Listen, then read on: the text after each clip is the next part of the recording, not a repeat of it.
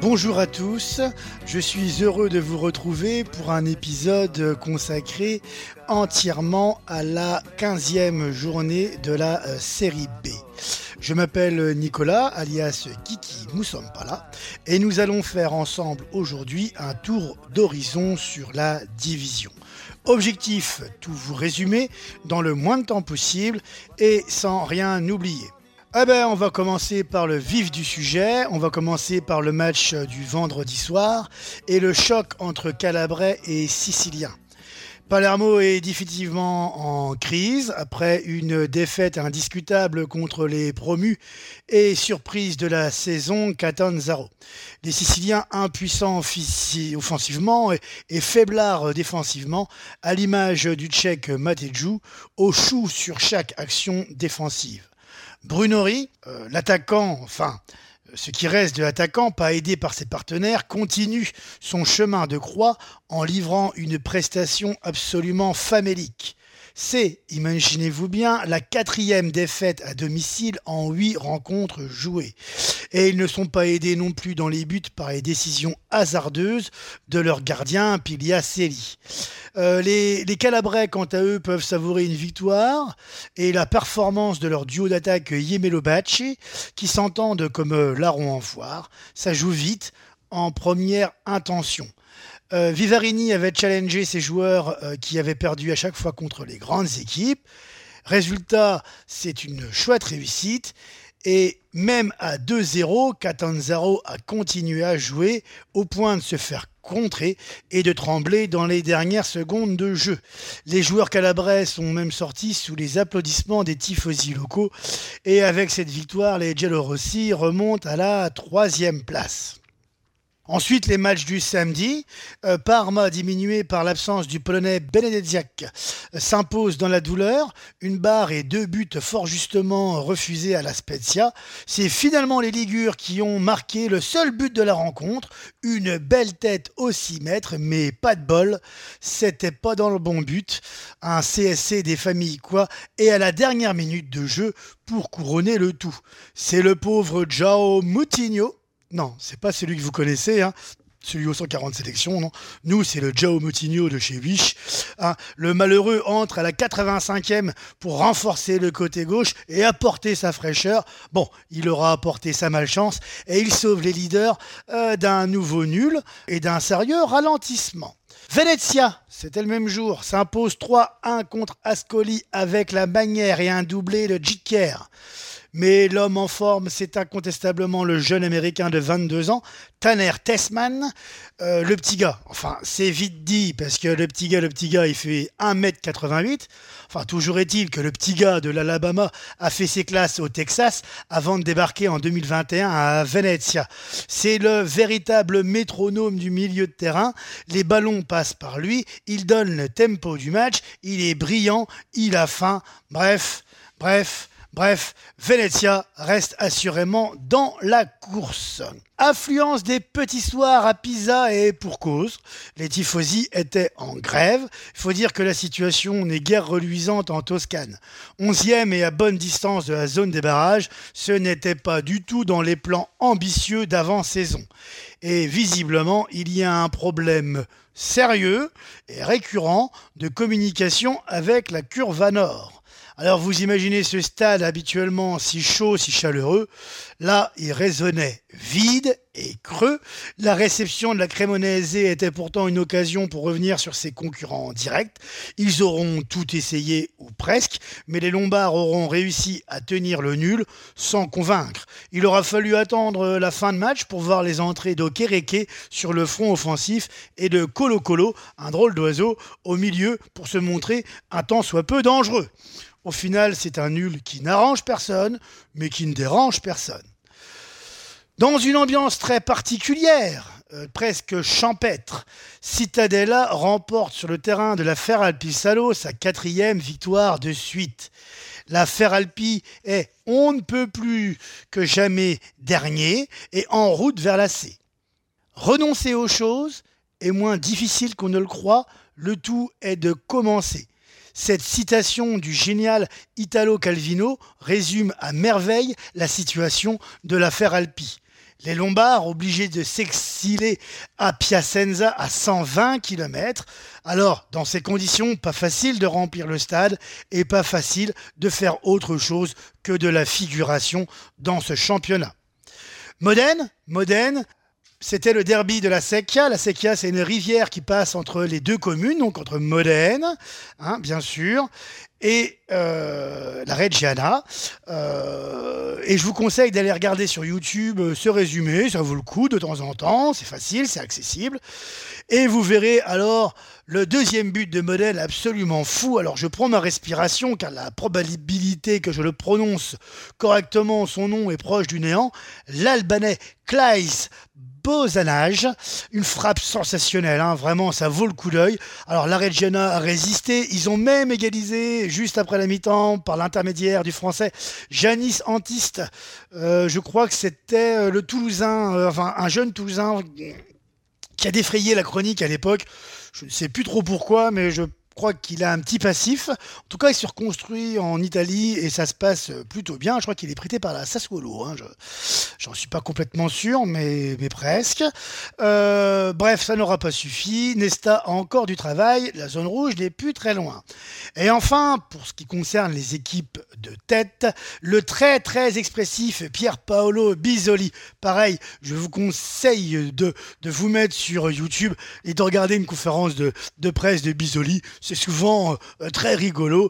Euh, enfin, très rigolo. Lui, il n'est pas il se part pas lui, hein, je vais dire, mais euh, il y, a, un côté euh, assez euh, sympa à regarder, c'est très théâtral, c'est très cinématographique. Bref, il était en colère en conférence de presse après une première période maîtrisée, c'est vrai, la première piton de Tyrol était plutôt encourageante.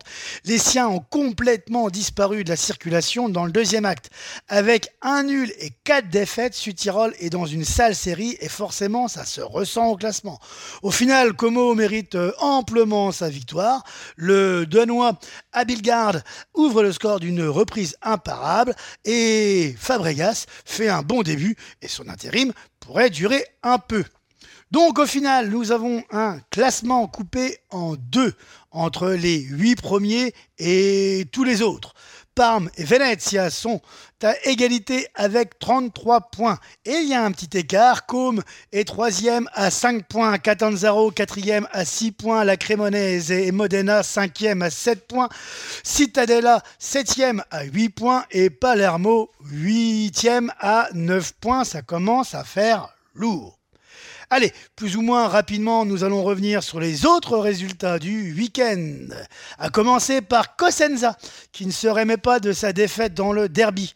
Pourtant, Fabio Caserta avait beau plaider en avant-match que c'était le moment pour un signal fort, ben visiblement il y a eu un signal, mais pas celui escompté. Les Calabrais s'inclinent à domicile contre la Ternana 3-1, avec notamment un doublé de Raimundo, le jeune attaquant de 19 ans prêté par Bologne, a fait parler la foudre et la poudre. Les hommes de Roberto Breda réalisent leur match référence, ils restent bien entendu dans la zone rouge, car cette victoire ne rapporte que 3 points, mais c'est un début. Mais la ligne de flottaison est encore loin. Breccia remporte facilement son match contre une Sampdoria beaucoup trop naïve. Si Stankovic n'est pas innocent dans cette défense, dans cette défaite, sans en être responsable, la défense a démontré une grande fébrilité de Paoli le premier. Pourtant, Pirlo retrouvait son club formateur et sa ville de naissance, mais il a été incapable de trouver une solution. Enfin, c'est pas tout à fait vrai, hein, les gars, parce que les entrées de Ricci, de Manaoke ou de Stojanovic ont redonné un allant à la Doria mais on jouait déjà la 71e. Dans les épisodes précédents, nous vous en parlions avec euh, Michael notamment de ce coaching parfois discutable de, de, de Pirlo. Hein, disons qu'il est toujours un peu lent.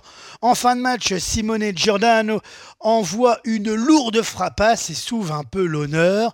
Breccia peut faire la fête. Gennaro Borelli en pointe et en soutien le très très très très très expérimenté Birkir Bjarnason retrouve le chemin des filets. Et enfin, pour terminer, et on vous aura parlé des 10 matchs, l'écho, l'écho n'en finit plus nous épater, ce dimanche sur leur synthétique dégueulasse, les petits gars de l'écho ont battu un Barry bien tristounet.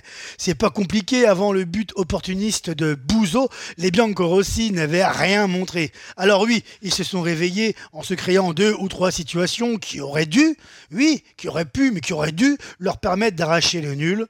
Alors, Chiro Polito, le directeur sportif, a fait face en conférence de presse. Il s'estime responsable de la situation. Les sont déçus. On ne veut pas être trop pessimiste, mais ça ne sent pas très bon pour les Pugliese. Les playoffs s'éloignent tandis que la zone rouge se rapproche. Côté Lombard, à noter le match remarquable de Crociata, un des seuls à avoir une petite expérience dans ce groupe.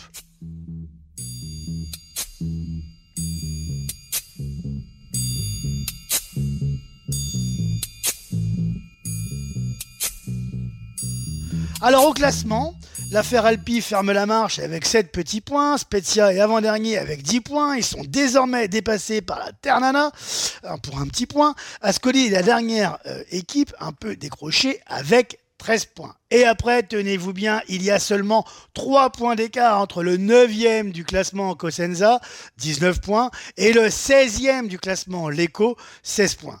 Alors par exemple, la Sampdoria de Pirlo se retrouve 14e, la Reggiana de Nesta 15e et le Sud Tyrol de Bisoli 13e. L'actualité nous oblige également à ouvrir une page judiciaire dans cette chronique. Depuis jeudi, une nouvelle affaire agite l'Italie. Une nouvelle enquête sur les paris clandestins est ouverte. À l'heure actuelle, quatre footballeurs sont appliqués à différents niveaux. Il y aurait déjà des preuves concernant la violation de l'article 24 du Code de justice sportive qui impose aux membres l'interdiction de parier et l'obligation de rendre compte, euh, d'en rendre compte. Euh, donc Christian Pastina, défenseur de, de, Benevento, excusez-moi, relégué en série C à l'issue de la saison 2022-2023. Massimo Coda, l'attaquant de la Cremonese, actuellement meilleur buteur du championnat avec 9 buts en 12 matchs, son collègue euh, attaquant Francesco Forte de Cosenza et enfin Gaetano Letizia, euh, aujourd'hui lié de l'affaire Alpi après une longue période de 6 ans avec les Gallo Rossi. Alors, ce qu'il faut savoir, c'est que ces joueurs, ces quatre joueurs, se sont retrouvés un temps à, à, Benevento et ben, ils auraient lié sympathie et ils auraient créé une sorte de réseau. Car il y a un faisceau de preuves de l'existence d'un réseau de transfert de fonds entre ces six personnes, enfin entre ces quatre personnes donc et deux autres personnes. Ça parle de blanchiment et surtout de virement mutuel pour éponger des dettes. L'enquête devrait déterminer euh, bientôt euh, les responsabilités. Quatre perquisitions ont été faites, notamment chez Coda par le parquet de la Crémonaise. Cette histoire risque d'avoir des conséquences importantes sur le championnat, vous imaginez bien. Et pour conclure et pour positiver, on va s'attarder un petit peu sur la prochaine journée, le week-end prochain. Sauf erreur de ma part, il n'y aura aucun derby sur cette journée, ce qui est rarissime, mais nous aurons toutefois de sacrées affiches, avec notamment un petit Cremonese Venezia, un prometteur, ou un alléchant Como Modena, ou un Parma Palermo, qui sent bon la Serie A des années 2000. Voilà, il y aura encore beaucoup d'autres choses à dire et comptez sur nous pour être présents. Merci d'avoir eu la patience d'écouter jusqu'au bout. On se retrouve bientôt pour de nouvelles aventures et notre feuilleton passionnant. Retrouvez sur Pronto Calcio tous les podcasts de la A, de la B, de la C, de la nationale et bref du calcio. À bientôt. Bisous bisous. Bachi bachi